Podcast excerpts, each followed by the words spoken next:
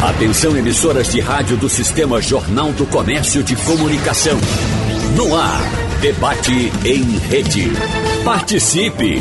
Rádio Jornal na internet. www.radiojornal.com.br as facilidades trazidas pelas ferramentas digitais revolucionaram as formas de comunicação e uso de serviços, inclusive financeiros. No entanto, tanta praticidade também viabiliza a atuação de golpistas que têm sido cada vez mais engenhosos. As fraudes envolvem desde o furto de identidade de cidadãos até a falsificação de sites de lojas Cerca de 150 milhões de pessoas foram vítimas de armadilhas virtuais no Brasil em 2021. De acordo com o um levantamento do laboratório especializado em cibersegurança da empresa PSafe, ou PSafe, no debate de hoje nós vamos conversar, trazer mais esses dados, mais informações, para que a gente possa conversar com especialistas sobre os principais tipos de golpes praticados contra os brasileiros e como se proteger dessas situações e reagir, claro, diante dessas ocorrências. Por isso, nós agradecemos a presença aqui no nosso debate do especialista em segurança digital, gerente de tecnologia da informação do César School, Tresso Medeiros, mais uma vez conosco. Tresso, professor Tresso, seja bem-vindo. Bom dia para o senhor. Bom dia, obrigado pela oportunidade. É um prazer estar por aqui com você, com o delegado Aronildes e com o Giovanni. A gente agradece também a presença do titular da Delegacia de Crimes Cibernéticos da Polícia Civil de Pernambuco, o delegado Eronides Menezes. Doutor Eronides, seja bem-vindo. Bom dia para o senhor. Muito bom dia, bom dia, Tress, bom dia, Giovanni. Satisfação estar aqui novamente. E o chefe de comunicação da Polícia Federal em Pernambuco, Giovanni Santoro. Doutor Giovanni, seja bem-vindo. Bom dia.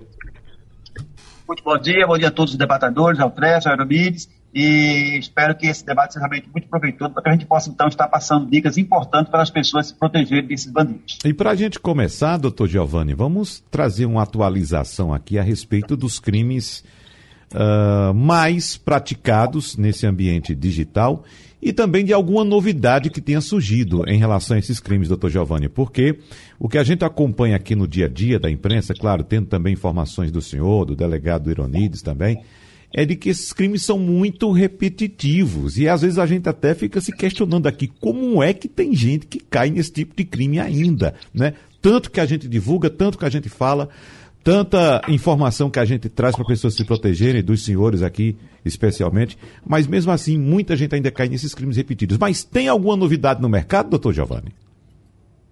Olha, eles sempre costumam ter novas facilidades para poder enganar as pessoas. É só surgir alguma facilidade ou algum, ou algum plano do governo federal, como, por exemplo, Bolsa Família, Vale Gás, que eles sempre se aproveitam dessas oportunidades para poder estar através de engenharia social, que nada mais é do que as técnicas que esses bandidos utilizam para poder estar enganando as pessoas, para poder estar ludibriando. Via de regra, o que a gente sempre diz é que ah, se as pessoas tivessem o cuidado de não fornecer nenhum dado pessoal, nenhum dado financeiro, e se as pessoas começassem a pedir dinheiro, essas três dicas seriam fundamentais e evitariam já que as pessoas caíssem nesse golpe. Mas enquanto tiver, né, sendo lançados aí qualquer facilidade quer seja por loja, quer seja por governo federal, esses bandidos sempre irão se aproveitar dessas facilidades e dessas informações para poder enganar as pessoas. Tem algum golpe novo na praça, doutor Eronides?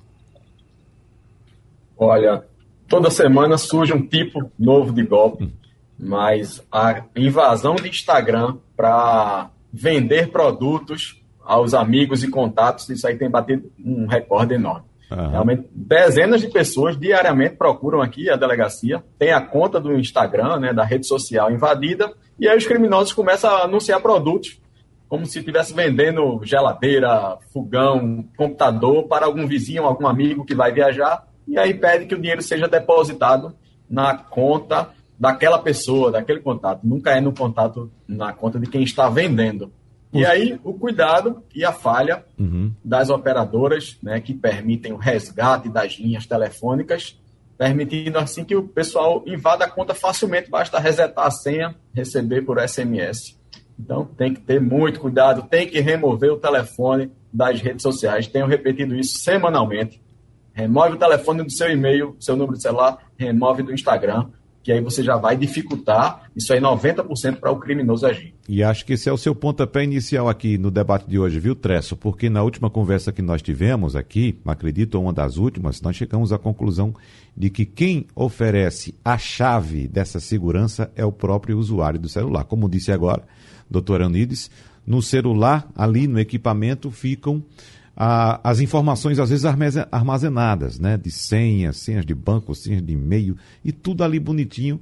Os bandidos que são especialistas nesse tipo de crime sabem dessas, dessas fragilidades e vão lá buscar essas informações a partir do furto ou do roubo desses aparelhos. Então, por onde você começa, Tresso Medeiros? Então, eu queria trazer um dado aqui de 2020, um dado um pouco antigo com relação à quantidade de ataques. Houve um aumento de 400% em relação a 2019. A pandemia ela, ela potencializou muito essa questão dos ataques, certo? Por quê? Muita gente trabalhando de casa, muita gente assistindo aula remotamente, muitas pessoas sem conseguir, sem poder sair de casa por causa do lockdown. Então, as pessoas passam é, mais tempo no dispositivo móvel, certo? Então, todo mundo hoje em dia está com o telefone à mão. De alguma forma, ele tem acesso a algum, a algum equipamento. É importantíssimo ter um cuidado especial nesse equipamento, porque ele traz a vida completa da pessoa ali, tanto a vida pessoal com relação aos contatos que ela tem, quanto a vida é, financeira com relação aos aplicativos bancários que são usados, quanto a vida profissional. Queria trazer outra informação que é, muitos dos ataques que são direcionados para pessoas acabam influenciando ou impactando empresas. Porque no final das contas, as pessoas acabaram usando o telefone pessoal para ler o e-mail da empresa. Então, um golpe ele pode impactar diretamente a empresa. Eu acho um ponto chave para ser tratado aqui, e isso eu vejo muito forte em empresas, é a conscientização. É, esse trabalho que a gente está fazendo aqui é o trabalho que tem que ser feito com pessoas o tempo todo, de conscientizar dos, dos riscos, da, da, dos problemas relacionados à questão da segurança. Eu vejo muito em empresa, no ambiente é, corporativo, é, as pessoas sendo obrigadas, obrigado é uma palavra muito forte, certo? mas sendo obrigadas a fazer treinamentos a cada seis meses, porque é importante que todo mundo tenha um mínimo de informação com relação à segurança. Uhum. Outras, vamos falar a respeito também dos aparelhos em si, que os mais modernos oferecem alguns requisitos de segurança, como, por exemplo, o uso da biometria para desbloquear. Né? E se você, por exemplo, excede a sua tentativa, às vezes o dedo não passa ali direito, não pega, o seu dedo está molhado, está com alguma gordura, alguma coisa assim, não consegue passar. Aí ele abre outra tela e você tem a possibilidade de utilizar o seu desenho padrão ou uma senha. Uh, qual o nível de segurança que você observa nesses dispositivos que oferecem essas portas de entrada como sendo portas de segurança? De uma forma geral, eu vejo muitas pessoas ao meu redor que não usam qualquer mecanismo de segurança. Seja um PIN, que é uma senha numérica, seja uhum. uma senha mais complexa, seja um reconhecimento facial ou a própria digital. Me preocupa muito, porque se um, se um ladrão pega um telefone desse aberto, por exemplo, ele vai ter acesso a, a todos os aplicativos do telefone, principalmente o aplicativo bancário. Então, é importante é, conscientizar as pessoas dessa questão. A gente já vê empresas, é, e eu trago muito a questão da empresa aqui, porque eu acho super relevante a gente trazer isso, empresas é, trabalhando no sentido de, se a pessoa quiser acessar o e-mail pelo telefone pessoal, sim, é possível, mas ela tem que cumprir algumas regras de segurança. Dentre as regras que a gente que a gente está acostumado a ver por aí, é, é a, a, necessidade de ter um PIN, pelo menos um PIN para bloquear o telefone. Então, se o, se o telefone não está configurado com um PIN, o e-mail simplesmente não é aberto no telefone. Isso é configurável, isso é perfeitamente possível de fazer nos grandes fornecedores de e-mail, por exemplo. Então, é, ainda é muito comum ver telefones abertos, ainda é muito comum esse tipo de coisa. É, há aplicativos, inclusive, que podem ser colocados no telefone, que eles tiram uma foto do atacante se ele tentar colocar o PIN e o PIN estiver errado, ele tira uma foto da pessoa e manda para algum lugar. Então é uma forma mais de se precaver, às vezes nem é um ladrão, é uma pessoa, um amigo que quer fazer uma brincadeira e você consegue recuperar e saber quem estava fazendo aquela brincadeira de mau gosto, por exemplo. Tá, mas o que eu quero saber é o seguinte agora, inicialmente, qual o nível de segurança? Você confia, por exemplo, no dispositivo de biometria, ou seja, na minha impressão digital para abrir, e também nesse PIN, ou naquele desenhozinho que a gente faz lá uh, para abrir o telefone? É confiável? Levando em consideração é, que muitas pessoas não colocam isso, eu diria que sim, certo? Eu diria que é confiável. Na medida do possível, para a maioria das pessoas que um acesso é, comum ao telefone, é confiável sim. Porque, lembrando, várias, inúmeras pessoas ao meu redor sequer colocam isso.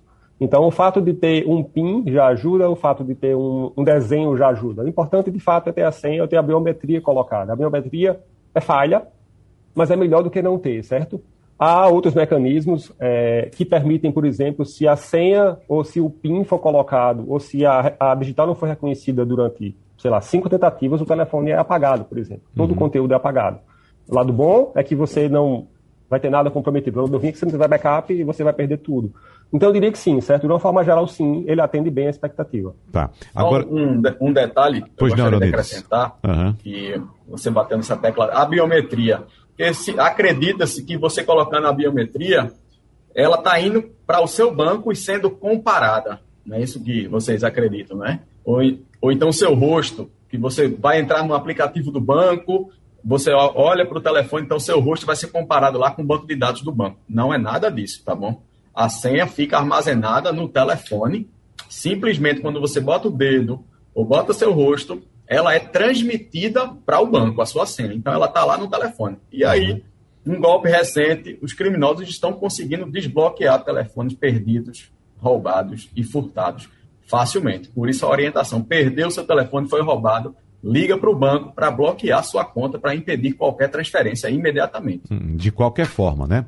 Agora, doutor Giovanni, é, o professor Tress traz aí uma informação importante. As pessoas não utilizam esses dispositivos de segurança e deixam o telefone completamente aberto. Qual o índice que o senhor tem aí? não sei se o senhor tem esse dado de pessoas que, de fato, uh, dão esse, esse, esse tipo de bobeira, doutor Giovanni eu concordo com os dois debatedores quando diz que quanto mais segurança tiver, melhor e vai dificultar a ação desses bandidos. Então, cada vez que a gente tem dispositivo de segurança, utilizar eles como senha, reconhecimento facial, impressão digital, isso é, é, excelente. Agora, não existe, infelizmente, em tecnologia 100% de segurança. Isso é mito. Porque se fosse assim, eu vou com alguns dados, alguns dados aqui. O Facebook não seria invadido e roubava, por exemplo, 87 milhões de dados de pessoas. O Uber não era invadido e não roubava 57 milhões de dados de pessoas. A Adobe não era invadida, o NetShore não era invadido, o próprio Google não era invadido, onde teve um dos maiores ataques rápidos do mundo com 50 milhões de contas. Então, essa questão de 100% de segurança não existe. Porém, é necessário que sim, que a gente tenha disponibilidade de ter a questão ah, de, desse dispositivo que estão ao nosso redor, para a gente poder ter o mínimo de segurança possível. Isso é que é importante. Com relação a esses dados que você informou, ah, eu costumo dizer que esses dados, praticamente, quem pode compilar ele e saber com precisão é a Polícia Civil, porque para você ter uma ideia, a maioria desses crimes cibernéticos vai para a conta do doutor Eronis. É ele uhum. quem pega toda essa bronca, é ele quem realmente está dia a dia com isso, porque é tudo de competência da Polícia Civil. A Polícia Federal entra em apenas alguns casos, como, por exemplo, em ataque a um, a um site do, de um instituto de governo federal, quando esse ataque né, ele atinge uma conotação transnacional que ou até mesmo internacional. Então, são algumas competências. Então, a questão aí, é, dessa pergunta que você fez, né, a Polícia vê que tem uma compilação maior desses dados, eu acredito até que o doutor Eronides deve falar mais com propriedade sobre essa questão. Tá. Doutor Eronides, o senhor pode falar daqui a pouco, mas vamos pegar essas competências da Polícia Federal para a gente deixar logo claro aqui, doutor Giovanni. Estamos, inclusive, no ano eleitoral, e um ano, inclusive, que chama muita atenção por causa da divulgação de notícias falsas e tal, e também muitas fraudes também, é, que são... Tem, é, é, é, que são é, colocadas no, no, no, ambiente virtual, né? Então, nessa área, a Polícia Federal atua também.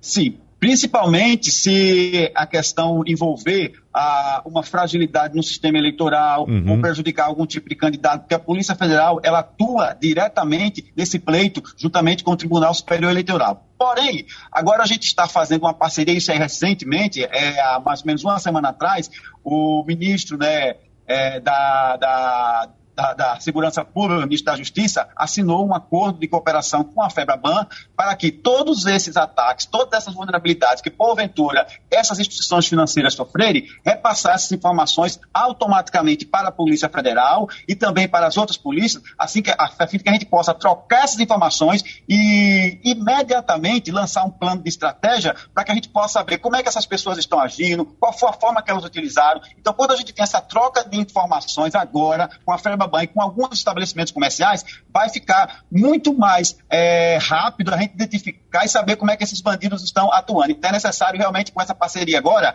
a, a gente ter mais, mais informações e mais recursos para atuar é, contra essas pessoas. Só lembrando uma coisa, as pessoas às vezes pensam né, que a internet ela é terra de ninguém. Isso é errado, não uhum. é assim. A internet não é terra de ninguém. Por quê? Porque hoje em dia as polícias civil e polícia federal já têm equipamentos de última geração, profissionais capacitados que permitem identificar e responsabilizar essas pessoas muito rápido. Se não fosse assim, por exemplo, esses hackers que invadiram os sites do governo federal, que invadiram o dispositivo telemático de algumas autoridades é, a nível federal, elas não foram, não, não, não, não eram identificadas e presas. Isso não é verdade. Todas elas que fizeram isso estão sendo, é, foram presas ou foram identificadas. Uhum. Bom, doutor Eronides, agora vamos falar a respeito daquele número, né, que eu levantei, tentei levantar aqui com o doutor Giovanni, do número de dispositivos que estão simplesmente abertos aí, como foi citado pelo professor Tresso, né? De cada 10 casos, quantos estão assim nessa, nessa classificação de pessoas que não deram a mínima importância para a segurança do aparelho, doutor Eronides? As que chegam aqui, de cada 10, pelo menos 5 uhum. não estavam com nenhum critério de segurança, nenhum PIN, nenhum digital, nada ativo no telefone. Estava totalmente vulnerável. Qualquer pessoa acessava, não perdeu o telefone, acessava facilmente a conta bancária, a conta de uhum. e-mail, conta de rede social, alterava a senha conseguia invadir facilmente só porque não utilizou o critério básico de segurança, que é dificultar um pouco para o criminoso. Claro que eles conseguem desbloquear, na maioria dos casos, sim. Só que aí já vai dificultar um pouco mais. Você pode ter tempo de ir na sua casa e resetar sua senha, desconectar, deslogar aquele uhum. equipamento que estava logado nas suas contas, seja bancária, de rede social, de e-mail. Ou seja, o dispositivo de segurança pode ser que não impeça né, o furto de dados ou até mesmo de, de valores. Mas pelo menos vai atrapalhar um pouco e vai lhe dar tempo para você correr lá e avisar o banco que seu telefone foi roubado e você consiga bloquear sua conta. É isso, doutor Andides. Isso mesmo. Inclusive, teve um caso que a pessoa teve o celular, foi assaltada, teve o celular roubado e não tinha nenhuma senha. Em 15 minutos já tinham feito a transferência uhum. e já contraído um empréstimo e feito outra transferência em 15 minutos. Uhum. Então, os criminosos não estão espertos, eles sabem que você tem a sua vida ali disponível no telefone, com valores é, facilmente para fazer qualquer transferência. Eles dispõem, infelizmente, de centenas de contas bancárias né, que abrem como laranjas ou aliciam pessoas para emprestar seus documentos, a sua foto, para estar tá abrindo as contas bancárias, e aí recebe essas transferências e ou terceiros sacam ou então saem pulverizando o dinheiro. Então, geralmente colocam para cinco, três, três contas na, no mesmo instante e aí alguém vai sacando em qualquer lugar do Brasil. É, agora, a dificuldade e... é conseguir interrogar esse pessoal, né? Está é. espalhado pelo Brasil inteiro. Mas esse ponto é o que me chama a atenção, doutor Eunides, porque, por exemplo, no, no, no velho golpe do WhatsApp, da, da conta de WhatsApp que é invadida, e, por exemplo, alguém invadiu a conta de um amigo meu e, esse, e, e, e supostamente eu recebo uma mensagem desse amigo pedindo ajuda, pedindo dinheiro, né, porque teve algum problema na conta, aquela história, né? Amanhã eu te passo amanhã eu te repasso. E ali ele diz: olha, faça um depósito na conta dessa pessoa. E dá o nome da pessoa, dá o CPF dessa pessoa. Eu fico me questionando: bom, será que as autoridades policiais não têm como chegar a esses dados ou essas contas são fantasmas? O que é que existe nessa situação? Eu pergunto ao senhor inicialmente, doutor Anísio, mas o doutor Giovanni pode responder daqui a pouco também. Certo. O que é que a gente tem percebido? É, em relação a esse golpe, o pessoal não está mais nem invadindo. Está sendo tão fácil conseguir essas transferências uhum. a pedido que eles nem invadem mais o WhatsApp. Eles simplesmente colocam uma foto de algum amigo, parente conhecido e começam a pedir dinheiro em um número novo qualquer. É. Mas aí eles fornecem realmente a conta, tem o CPF, tem os dados da pessoa, já está identificado ali o primeiro criminoso. Inclusive, é desta forma que a Polícia Civil tem identificado é, esses criminosos. Por quê? O primeiro já está identificado. Então, os demais vai ser mais fácil, porque o dinheiro vai ser transferido para alguém. Uhum. E aí, quando a gente oficia o banco, o que é que a gente percebe? Vem lá a foto que a pessoa utilizou para abrir, a selfie e ele segurando o documento, tirando a selfie. E a gente vê que é realmente a pessoa. Depois a gente vai no sistema da polícia ou da CNH e vê que é ele mesmo, ele abriu a conta, passou para o criminoso para emprestar para ganhar ali 200, 500 reais. Então, o pessoal mais vulnerável, mais carente, está uhum. fazendo isso achando que não vai dar em nada e estão sendo indiciados realmente por fazer parte da organização criminosa ou por atuar ali na lavagem de dinheiro ou no estelionato. Então, o pessoal tem que ficar ciente, olha, não empreste seu nome, seu documento, sua foto, sua conta bancária para estar tá recebendo depósito para um amigo, para terceiros, para conhecidos. Você vai passar a fazer parte daquela uhum. organização, daquele crime, mesmo que você não queira. É. Então, eles têm realmente centenas de contas. É um golpe bastante disseminado nos presídios. Eles têm lá um banco de dados para poder consultar quem é seu vizinho, seu pai, sua mãe, seu avô, seu filho. Consultam isso facilmente com CPF, com endereço. Basta jogar um CEP, por exemplo, vai saber todo mundo que mora numa rua. Eles têm esse banco de dados. A polícia não vai conseguir tirar do ar, porque está na internet, está no, tá no mundo para sempre, eternamente. Por mais que tire um servidor do ar, no outro dia está outro publicado lá na. E eles têm um endereço fácil, tem os fóruns na Dark Web, olha, o endereço é tal. Paga aqui sua assinatura 250 reais que você vai ter acesso e as suas consultas para aplicar seus golpes. A polícia trabalha para tirar do ar e eles trabalham para colocar no ar novamente. Então, é. seu telefone não foi invadido. Foi esses, esses vazamentos aí que ocorrem semanalmente de operadoras, do governo federal. Os criminosos reuniram todas essas informações e fizeram um banco de dados enorme com suas informações. Quer que o senhor complementa, doutor tá Giovanni? Está disponível para eles consultarem. Uhum. Doutor Giovanni? Ainda esse mesmo raciocínio, doutor Onides, é, apesar ah, além dessa questão dos vazamentos que eles, eles invadem, né, esses hackers, é, os, os, bancos de dados dos principais centros comerciais de bancos, também tem a possibilidade do próprio sistema que via de regra, é um sistema seguro, mas ele é operado por um ser humano.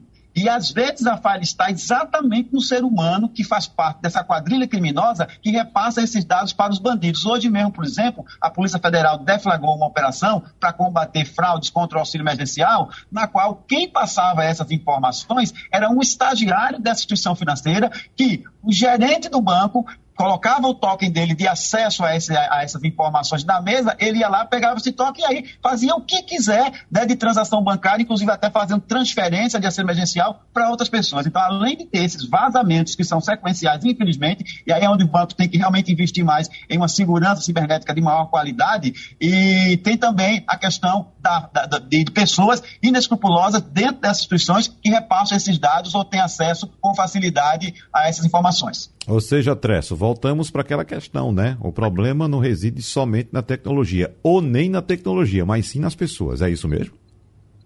Exato. As pessoas, de fato, são o elo mais fraco dessa, dessa corrente toda. É impossível.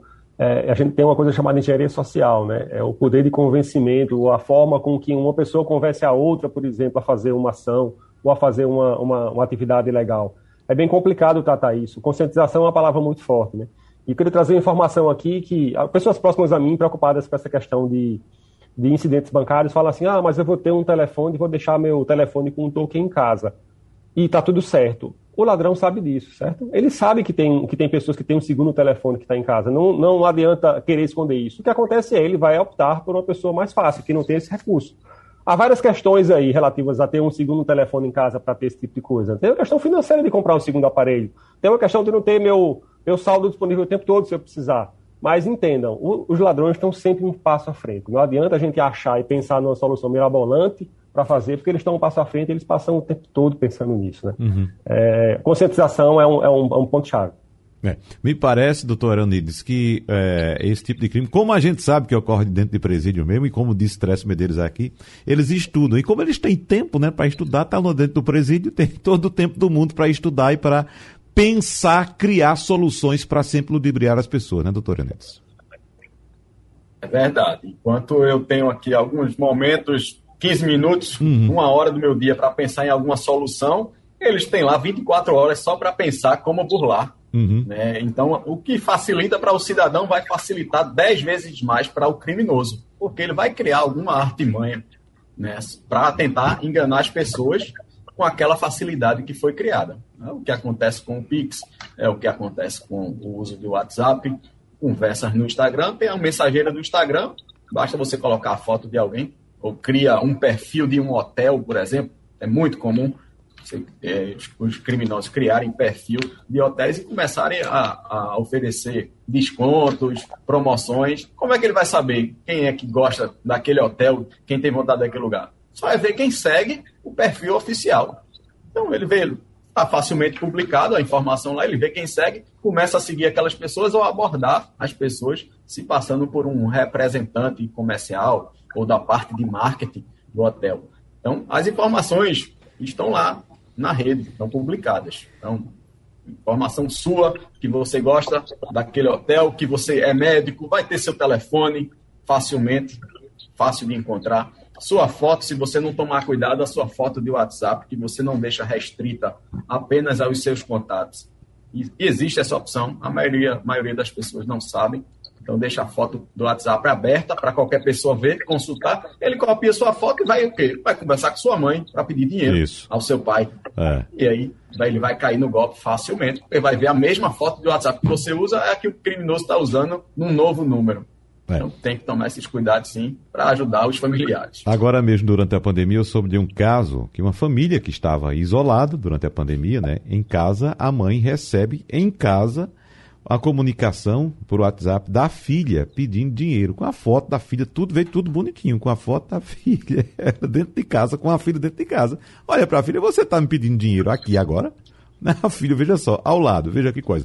Por sorte, a filha estava perto, né? Se estivesse longe, talvez tivesse caído no golpe, né? Mas tudo bonitinho, como você está dizendo, doutor Anides. Com a foto lá do WhatsApp, do mesmo jeito, chamando mãe. E outra coisa, as pessoas costumam colocar ah, ah, o nome dos parentes ao lado do, do, do, do, do parente o que é, se é um irmão, se é uma mãe, né? né? Coloca sempre lá. Então já dá, já dá outra pista. Se é o namorado, coloca amor, né? Se é mãe, coloca mãe, se coloca pai, coloca irmão. Já dá outra pista, já facilita também a vida do bandido. Isso é outra coisa para se pensar também. Vou trazer algumas questões aqui uh, para Tresso nos ajudar a tentar fugir desses golpes, Tresso, porque, por exemplo, eu estou vendo aqui na lista dos golpes mais praticados pela internet, o que a gente citou muito aqui, o golpe do WhatsApp, aparece apenas em oitavo lugar. Veja só, em oitavo lugar. Tem muitos outros golpes mais praticados. Por exemplo, o mais praticado deles, por incrível que pareça, é o golpe do boleto falso. Esse vem sendo de fato o tipo mais comum de fraude no Brasil. E é interessante, Tress, como as pessoas não prestam atenção nessas coisas, né? Porque, por exemplo, se eu contrato um serviço, vamos supor que você, Tresso, seja uma, uma empresa e você é, faz sua cobrança por boleto, aí vem lá, empresa Tresso, né? Como se escreve? T-R-E-S-S-O. Basta que o bandido, por exemplo, coloque um S a mais no seu nome, né? Que já se transforma em outra coisa. Então, se a gente não tiver esse nível de detalhamento, esse cuidado, acaba caindo nesses golpes. Tresso Medeiros. Exato. É importante, e aí uma evolução do, do golpe do boleto talvez seja o golpe do Pix. Né? O Pix segue a mesma linha.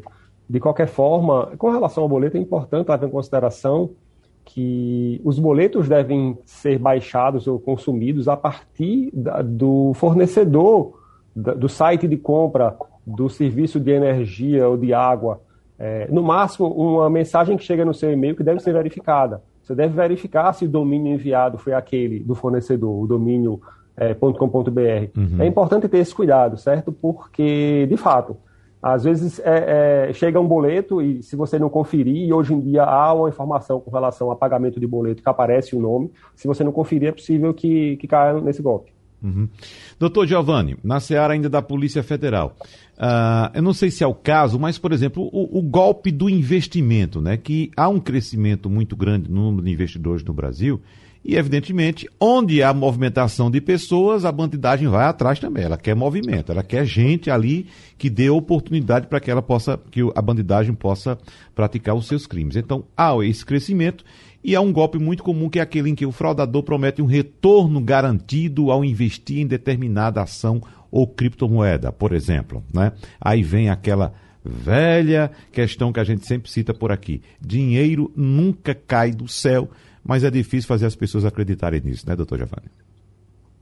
É verdade. Eu, é, apesar dessa questão da criptomoeda ser algo do futuro, algo que não tem volta, mas é necessário que as pessoas tomem determinados cuidados para fazer esse tipo de investimento e transação em empresas sérias e que já estejam um bom tempo no mercado, para que as pessoas não possam estar fazendo esse tipo de transação com qualquer empresa e aí ser vítima desses bandidos. O que mais acontece é exatamente pessoas sendo lesadas através de lucros e de iniciativas muito fáceis e tudo que é muito fácil, às vezes, tem que levantar a suspeita das pessoas para não entrar nesse tipo de cilada. Então é necessário realmente tomar cuidado e só fazer isso em empresas sérias via de regra, ligadas a bancos que já estão há muito tempo no mercado, para que a pessoa possa fazer um investimento sólido, correto e tranquilo, sem correr esses riscos.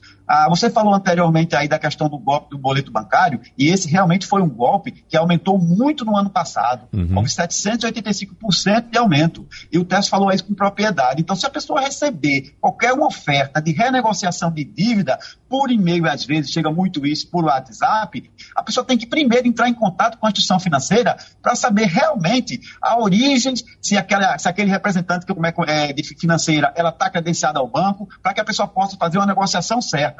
É, se a pessoa também tiver a habilidade e conhecimento de entender como funciona o boleto, também ela pode evitar vários golpes. Por exemplo, aqueles caracteres de cima, ela vai dizer o nome do banco, vai dizer o valor que a pessoa está pagando, vai dizer até, inclusive, né, a data que a pessoa tem é, final para pagar tudo isso. Se a pessoa também tiver o cuidado de colocar, por exemplo, o CPF da instituição financeira ou da pessoa na qual está negociando, entrar no site da Receita Federal, vai saber se realmente aquela empresa existe, se está em dia, se não tem nenhum problema. Gerar boletos através desses links é algo muito perigoso. Via de regra, tem que se dirigir ao próprio banco e gerar esse boleto para evitar até que pessoas possam ah, estar é, burlando essa segurança dos boletos. Eu, muitas das vezes, é, vejo as pessoas a fazer uma negociação com o banco e quando vai para o caixa eletrônico, uhum. aparece informações completamente diferentes que não tem nada a ver com o banco. Então, com relação a criptomoeda, com relação a boleto,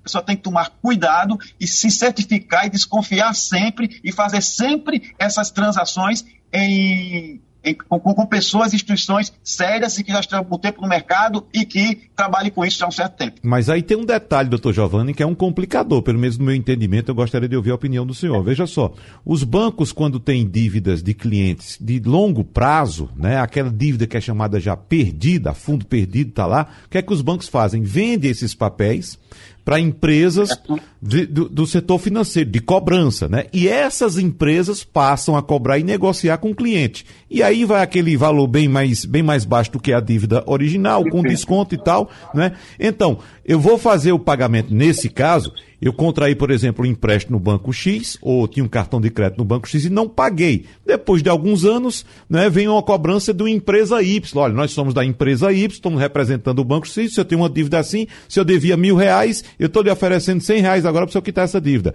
Mas e aí, como é que eu vou ter a certeza de que de fato aquela empresa está autorizada para negociar em nome daquele banco original que eu estava devendo? É é muito simples. Se eu tenho uma dívida com um determinado banco e ela terceirizou esse serviço para outra empresa fazer essa cobrança, o que eu tenho que fazer é ligar para o banco e perguntar se essa empresa realmente está credenciada por ele a fazer esse tipo de renegociação. Uhum. Esse é o primeiro passo. Então, se o banco confirma que realmente terceirizou esse serviço para aquela empresa, então aí a pessoa pode fazer essa negociação que não vai ter nenhum problema e saber que é seguro. É. Doutor Eronides, golpe do boleto, golpe do investimento, já falamos falamos. Daqui a pouco eu quero falar também do outro golpe muito comum, que é o golpe do marketing multinível. Mas qual que o senhor prefere se pronunciar agora? ia falar só um detalhe quanto ao boleto, né? Você falou da, da instituição, uhum. ele pode mudar só uma letrinha do seu nome. Isso. É que a gente é observado. O criminoso ele está criando CNPJs, MEI, né, microempreendedor, e ele coloca o nome fantasia da instituição que ele deseja. Ele vai lá, acredita que é no sistema mesmo, quando vai criar o MEI ou abrir o CNPJ, ele coloca, pode colocar Banco Santander no, no nome fantasia e o sistema está aceitando. Infelizmente, a gente está chegando muitos casos assim, pode colocar lojas americanas, o que ele quiser, ele bota em nome fantasia. Depois ele vai no banco digital e abre uma conta pessoa jurídica que vai ter o nome daquela empresa.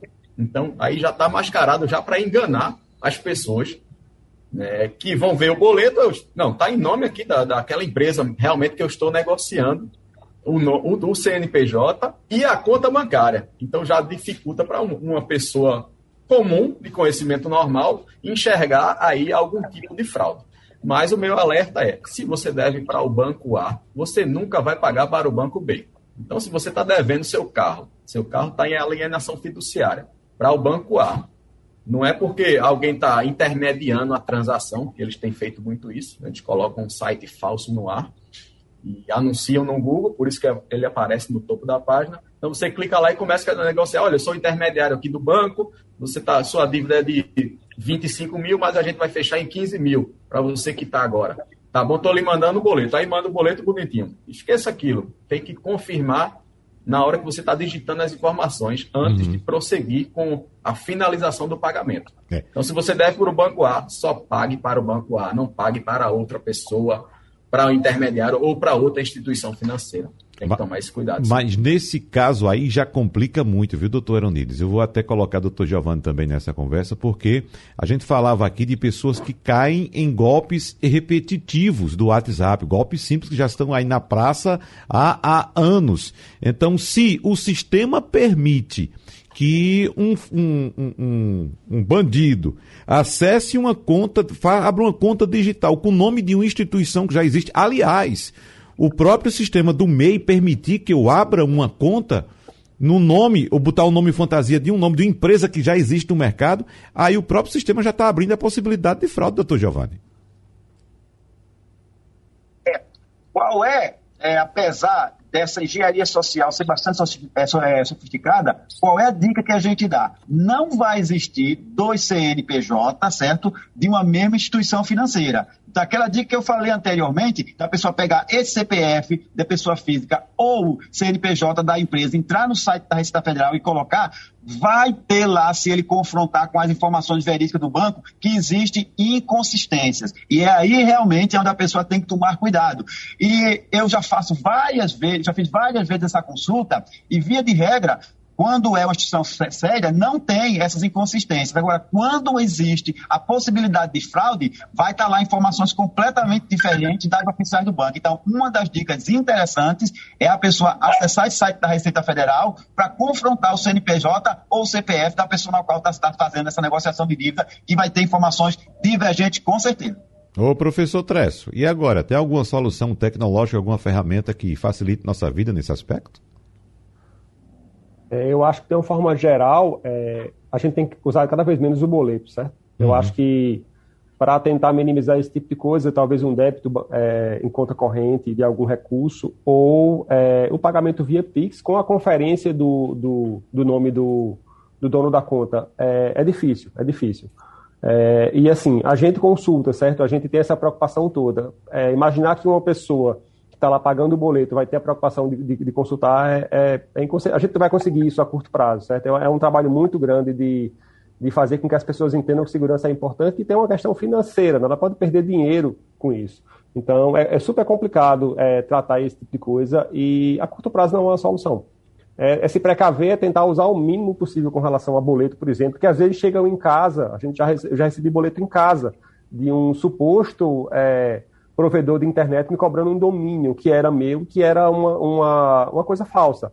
Então, além da questão de receber por e-mail, de receber no WhatsApp, ainda tem a questão de chegar em casa, por exemplo, o boleto uhum. impresso. Então, é super difícil tomar uma solução fácil para isso. Eu acho que criticar cada operação, criticar cada, cada boleto é super importante. ligar, consultar é o que tem que ser feito, mas, de fato, a maioria das pessoas não vai fazer isso. É, a maioria mesmo, Tresso, porque existe uma questão cultural no Brasil ainda das pessoas que acreditam, e é uma parcela grande da população, acredita somente no papel. E o boleto é papel, né? Então, quando chega o papel, quando ele vai com aquele. Ele pode até levar aquele boleto falso para o banco, que ele acredita que pagou ali no banco, porque pagou no papel diante de um funcionário do banco. É uma coisa absurda. Você, de fato, quando, quando a gente faz, por exemplo, um pagamento via Pix ou transferência bancária, ali vem o nome exatamente do credor, né, com CNPJ, com todos os dados, dados da conta, tudo direitinho. Mas tem muita gente que não acredita ainda nesse sistema, Tress, só acredita no papel. De fato, é uma, é uma questão cultural, é uma questão que, que vai ser resolvida ao longo do tempo com relação a, gerações que estão chegando, muito mais antenadas, gerações que já nasceram na era, na era da internet, mas as pessoas mais, mais, mais velhas, elas de fato têm essa dificuldade de entender e, e uma ou outra pessoa consegue entender que é importante ter essa preocupação, mas de fato não há. E aí o contrário também é verdade. Por exemplo, um dia desse eu recebi uma, um PDF que era da Prefeitura do Recife, uhum. com meu comprovante da vacina. Eu não abri. Eu não abri porque eu não sabia se aquilo era real. Uhum. Era o um número, é, e aí depois eu soube que teve um anúncio do prefeito no Instagram dizendo que ia enviar. Eu não, não, não usei o Instagram nesse dia e não sabia. Então, o contrário também é real. Há pessoas que têm um cuidado adicional com relação a isso, e vários colegas meus me questionaram se eu tinha recebido esse, esse, esse arquivo PDF do, do WhatsApp e disseram que não abriram também. Então, por mais que a gente tenha pessoas que se preocupam, é, tem pessoas que não se preocupam e a gente vai conviver com isso durante um bom tempo. É. Esse é outro ponto importante, doutor Giovanni Santoro, que, por exemplo, estamos em época de declaração do imposto de renda e os, os golpistas também utilizam o e-mail para mandar alguma informação. E o senhor já disse várias vezes aqui, eh, no rádio, na televisão, de que órgãos públicos, como por exemplo a Receita Federal, não fazem comunicação via e-mail. Então, quem recebe esse tipo de comunicação, faça como o professor Tresso. Não abra o e-mail, não é isso, doutor Giovanni? Verdade. Ou se abrir esse e-mail e ver lá que é algum órgão do governo federal propondo algum tipo de negociação, principalmente essa questão de imposto de renda, é não dar cartaz e deletar logo essa mensagem. Porque se as pessoas tiverem essa informação qualificada de que nenhum órgão do governo federal ou governamental se comunica através desse tipo uh, de comunicação, de, de, de, informação, então as pessoas não vão clicar e vão saber que está se tratando de um golpe. Via de regra, as pessoas recebem uma ligação que muitas das vezes tem que ser checada também ou comparece através do site especializado para fazer qualquer tipo de negociação, dúvidas ou pendências. Hoje em dia nós temos esses sites aí que podem também ser clonados, mas existem diferenças porque esses bandidos não conseguem imitar 100% né, na, na sua integralidade esses sites oficiais. Via de regra também tem várias outras condições que você tem que checar a confiabilidade do, do site, que eles estão cada vez mais se aperfeiçoando nisso, mas ainda é o melhor dispositivo é ou procurar diretamente esses órgãos governamentais ou é, fazer essas transações através de sites oficiais e prestar principalmente atenção se houve mudança ou atualização nesses sites e entrar em contato com eles para ver se realmente aquilo foi uma atualização deles ou não. Então, ainda, ainda existem mecanismos suficientes para poder se defender desses bandidos. O Tess falou uma coisa interessante, que as pessoas terem o cuidado de fazer outro tipo de transação que não o boleto bancário. Existe até formas mais seguras. Mas 75% hoje de toda transação que é feita no Brasil corresponde a boletos bancários. Então, é uhum. é realmente uma questão de cultura para as pessoas migrarem para outro tipo de negociação mais fácil e até mesmo mais tecnológica. E eu estou lembrando aqui, professor Tesso, que apesar desses avisos né, que o doutor Giovanni sempre deu aqui no rádio, informando que, por exemplo, a Receita Federal não envia comunicação por e-mail, sim por carta, Aí o senhor disse agora há pouco que recebeu exatamente a carta em casa com boleto para pagar em casa. Veja só que a bandidagem vai atrás exatamente da informação também. Os bandidos são bem informados, viu, professor Tressa? Agora o que eu quero ressaltar aqui, que essas comunicações via e-mail podem trazer também, não somente um boleto ali, você pensa, ah, vou abrir que tem um boleto para pagar. Não. Pode trazer um, um, um link com um vírus, né, um programa malicioso para roubar os dados do usuário daquele computador, não é isso, professor Tresso? Exato. É, a, primeira coisa mais importante talvez seja a questão do telefone celular e do número. A segunda coisa mais importante na sua vida digital é o e-mail. Por quê? Porque uma conta do Instagram, uma conta do Facebook está associada ao e-mail. Então é possível resetar qualquer conta se você tiver acesso ao e-mail da pessoa. Então essa senha tem que ser super bem guardada, diferente de qualquer uma outra.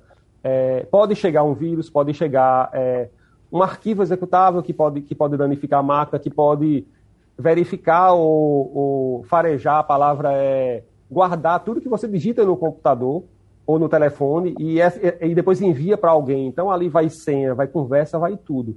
Importante checar a questão do e-mail. Os grandes provedores de e-mail, os principais, eles têm um cuidado adicional com isso, tem um botão de reportar é, um problema de phishing ou de, ou de spam, mas é importante um cuidado adicional com as pessoas, porque às vezes falha. O filtro que eles têm é muito bom, ele é treinado pelas pessoas, mas às vezes falha. Então, na dúvida, não abra o e-mail, certo? Se tiver dúvida com relação àquele item especificamente, não abra. E se tiver algum arquivo em anexo, algum link dentro do e-mail, de jeito nenhum deve ser aberto. Uhum. Doutor Eunides, faça algum complemento, por favor. Verdade. É, eu recomendo, as pessoas não sabem, você pode ativar a verificação em duas etapas em tudo que existe, no seu e-mail, na sua rede social, no seu WhatsApp. Então a recomendação é ativa a verificação em dois fatores por aplicativo chamado Authenticator, jamais por SMS. Uhum. SMS já há mais de 10 anos já é reconhecido na Europa, inclu, inclusive, como um sistema falho. No SMS, você de posse do chip da pessoa, da linha telefônica, você consegue resetar a senha. Ou nem isso, basta um funcionário da operadora que leia suas mensagens recebidas. Isso aí é, fica visível lá na tela, né, para um, um operador, e ele vai conseguir resetar sua senha ou invadir suas redes. Então, recomendação de segurança. Pesquisa lá na App Store, na Play Store, o aplicativo Authenticator. Ativa a verificação em duas etapas, no seu e-mail, principalmente, né? depois nas suas redes sociais. E depois remove, então, seu número de telefone das redes sociais para evitar esse tipo de invasão. Porque os criminosos estão se aproveitando disso, falha das operadoras Claro que eu sempre recomendo, olha, foi vítima, a operadora passou sua linha para um criminoso praticar os crimes, ela tem que ser responsabilizada. Uhum. Então não deixe também a operadora impune, procura o juizado, procura seus direitos, que ela tem que responder sim por isso, qualquer prejuízo que for causado. E, doutor Giovanni Santoro, tem até uma pergunta aqui de um cidadão pelo painel interativo, nós trocamos nesse assunto durante o Passando a Limpo de hoje, ele quer saber é, a respeito do funcionamento do site da Justiça Federal em Pernambuco. Como sabemos, houve uma invasão ao site da Justiça Federal e o site está com dificuldade de atender o cidadão por causa dessa invasão e ainda não tem previsão de voltar a atender plenamente. A Polícia Federal tem alguma informação? Está acompanhando esse caso, doutor Giovanni? Sim, nós estamos acompanhando esse caso. A partir do momento que a gente tomou conhecimento da invasão ao site da Justiça Federal, imediatamente peritos criminais federais da área de informática se deslocaram para lá, conversaram também com os especialistas da Justiça Federal e nós estamos agora é, na fase de identificação dessa invasão e também de saber o modo como eles agiram para poder, primeiro, identificar condutas e responsabilizar. Uhum. A investigação, eu tenho uma boa notícia, está bem avançada e, como eu falei anteriormente, não existe crime perfeito. Não existe crime que não deixe rastro, indícios para que a polícia possa identificar. Então, se do lado de lá tem pessoas que se dizem especialistas, do lado de cada polícia também tem pessoas especializadas que permitem identificar e responsabilizar essas pessoas muito rápido. Todas as, as invasões que foram feitas, pelo menos a nível de competência da Polícia Federal, essas pessoas foram identificadas e presas e, com certeza, com relação a esse da Justiça Federal, não vai ser diferente. Só questão de tempo para que a gente possa aprofundar as investigações. Doutor Onides, tem outro golpe muito comum que está sendo muito utilizado hoje também, que é o golpe do emprego. Né? Alguns golpistas criam páginas falsas com anúncios de emprego pedindo para que a vítima se cadastre e pague um valor para ter acesso a determinadas oportunidades. Outra coisa que eu não consigo compreender também é, é que eu, eu, sempre que procurei um emprego na minha vida, eu nunca precisei pagar nada, é entregar um currículo. E agora inventaram essa modalidade que as pessoas estão caindo, pagar para concorrer a uma vaga de emprego. É, até que ponto esse, esses casos são acompanhados pela Polícia Civil ou são encaminhados para a Polícia Federal, doutora Nedes? Olha só, em geral, os casos são sim acompanhados pela Polícia Civil. A gente vai tentar identificar quem é o beneficiário daquele boleto, isso é fácil, né? uhum. basta oficiar o banco. Né? E a gente tem, tem visto que os criminosos estão disseminando realmente mensagens em massa. Né? Todo dia eu recebo no, no, no meu telefone, eles assinam o serviço e agora eu percebi que eles estão se aproveitando, como o, o iPhone, né? tem aquele e-messenger, estão disparando pelo e-mail já que é gratuito. Que aí basta ter as contas de e-mail e eles estão disparando milhares. Então, uhum. meus vizinhos estão recebendo, eu estou recebendo, com ofertas de emprego, ou grupo de trabalho, alguma coisa relacionada ao Sebrae. E realmente acabam convencendo a pessoa a fazer aquele pagamento. Então, de tempos em tempos, sempre aparece uma, uma vítima aqui na delegacia, ou vem de alguma delegacia que foi na delegacia distrital, para tentar reaver aquele pagamento. Inclusive, nós realizamos é, a operação agendamento aqui pela Delegacia de Crimes Cibernéticos, em que um, um, grupo de jovens do Rio Grande do Sul criou um site para você agendar o recebimento do seu seguro-desemprego ou da segunda via da sua carteira de identidade. E bastava pagar uma taxinha de R$ reais. Serviço que é gratuito uhum. tá, em todos os estados. E 23 reais eles simplesmente fizeram em poucos meses, oito meses, 41 mil vítimas no Brasil inteiro. Só aqui em Pernambuco foram 600. Então eles lucraram aí mais de 1 milhão e 200 mil reais. Ainda bem, a gente ainda conseguiu bloquear por volta de 400 mil reais, né, e conseguiu indiciar eles por isso daí. Uhum. Mas, pessoal, tem que ficar muito atento ao que você pesca. Oi. Aí vai no primeiro link que aparece. Vai acabar caindo no, no golpe. Ou então, transformar minha empresa em MEI. Aí clica no primeiro link. O que é que eu costumo dizer? Se tem aquela palavra anúncio lá no, no Google, quando você pesquisa, esqueça. Não clique naquela opção. Vai e leia as próximas. Por quê? Os criminosos se aproveitam disso. Inclusive, esse grupo anunciou a página, gastou mais de 45 mil só para anunciar a página no topo do Google. Não uhum. clique jamais naquela primeira opção que aparecer. Quando você for pesquisar algum serviço, pois é nisso que os criminosos se aproveitam. É. Criam lá um site igualzinho ao original, né, para enganar. Exatamente. Para a gente encerrando o trecho, tem outro bastante comum também, outro golpe, que é o golpe do suporte técnico. E esse, esse dado, inclusive, foi repassado pela própria Microsoft, que diz que 70% do público brasileiro já sofreu alguma tentativa de fraude nesse sentido. Veja só, 70%. Geralmente, os bandidos criam pop-ups, que são aquelas janelinhas que saltam na tela quando a gente abre uma página, que alertam que o computador ali ou celular tem um vírus que precisa ser protegido. E ao clicar desse link, a vítima é direcionada a um falso site de antivírus, pagando por um produto que não vai proteger o computador em nada. E esse golpe também é muito comum, mais comum até do que o do WhatsApp, Tresso. Exato. O importante é trazer essa questão e eu estava dando uma pesquisada mais cedo aqui com relação a uma ferramenta de segurança para telefone especificamente. A ferramenta custa R$ reais por ano. Essa ferramenta ela faz uma validação de links que você recebe tanto via SMS, por e-mail, WhatsApp. É super barato. O que falta talvez seja as pessoas entenderem que isso é importante. Uhum. Essa ferramenta ela traz diversas, diversas é, coisas relevantes para a segurança da pessoa. Ela diz se o e-mail que você usa foi vazado, já, já, tem, já teve a senha vazada. Ela permite que você use uma VPN para uma conexão segura quando você está numa rede Wi-Fi. Ela permite a checagem de links como esse que você trouxe nesse golpe do suporte técnico. Ela tira a foto do ladrão, ela bloqueia o aplicativo, ela faz uma série de coisas. E é barato em relação ao benefício que traz. Mas as pessoas ainda não entenderam que isso é importante, certo? Então, de fato, tem que ter um comprometimento do lado da pessoa. É, esse tipo de mensagem já chegou para mim é, no telefone e às vezes fica, fica na frente do telefone você não consegue sair, você precisa fechar o browser para conseguir usar. É super complicado, mas de fato tem que ter alguma ferramenta que você traga de volta para minimizar esse problema. Essa ferramenta é uma ferramenta que, que, que melhora a segurança do dispositivo. Uhum. Para a gente fechar, só mais uma dúvida, doutor Giovanni Santoro. A gente fala muito, falou muito aqui no programa a respeito dessas quadrilhas que estão estabelecidas em presídios aqui no Brasil. Mas já há ah, indícios de que essas quadrilhas começam a migrar para outros ambientes virtuais, inclusive fora do país?